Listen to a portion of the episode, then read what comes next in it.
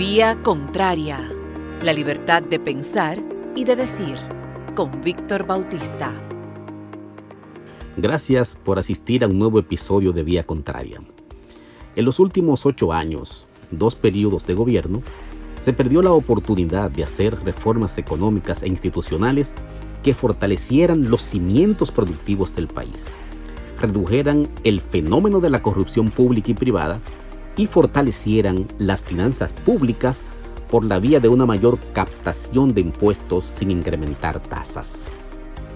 La protección de la popularidad del presidente con un esquema continuista en su cabeza que al final resultó dinamitado, constituyó al parecer una agenda demasiado fuerte para asumir riesgos reformadores que implicaran costos políticos. De esa manera, se sacrificó una base de bienestar futuro de los dominicanos por unas apetencias personales. Como las desgracias nunca vienen solas, el destructivo COVID-19 asomó cuando estábamos más vulnerables en medio de una costosa, altisonante, anodina e insulsa campaña política que culminó con los planes de conservación del poder hechos añicos y la estela de entuertos de un Estado en rezago desde hace décadas.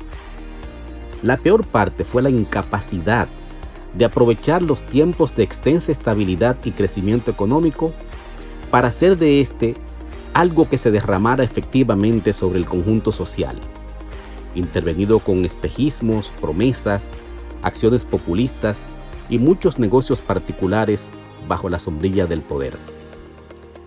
El panorama irremediablemente es la caída en picada de la economía, el declive de las recaudaciones, probablemente más profundo de lo que esperamos, ante el discurso laxo y amistoso desde el punto de vista impositivo en un país con un nivel de evasión de un 50% que en verdad desmotiva el cumplimiento de los deberes formales. El país está en emergencia real. Pero esto no debería ser excusa para, en ninguna de las áreas del gobierno, dar riendas sueltas al apocamiento, la falta de carácter, la estrategia, la visión cortoplacista y la distracción en minucias y acontecimientos menores que no aportan a la causa de la recuperación.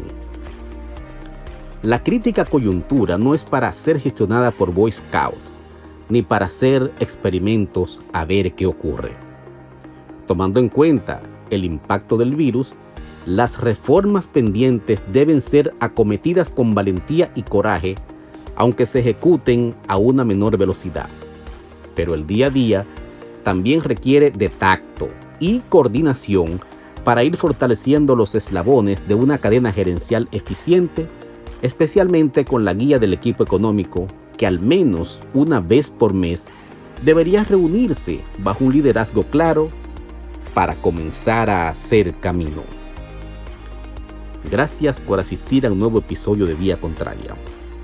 Pueden leerme todos los lunes en el periódico El Día en noticiassn.com, eljacagüero.com, tamborilnews.com y fotonews.de. También seguirme en las redes sociales arroba Víctor Bautista para Instagram y Twitter.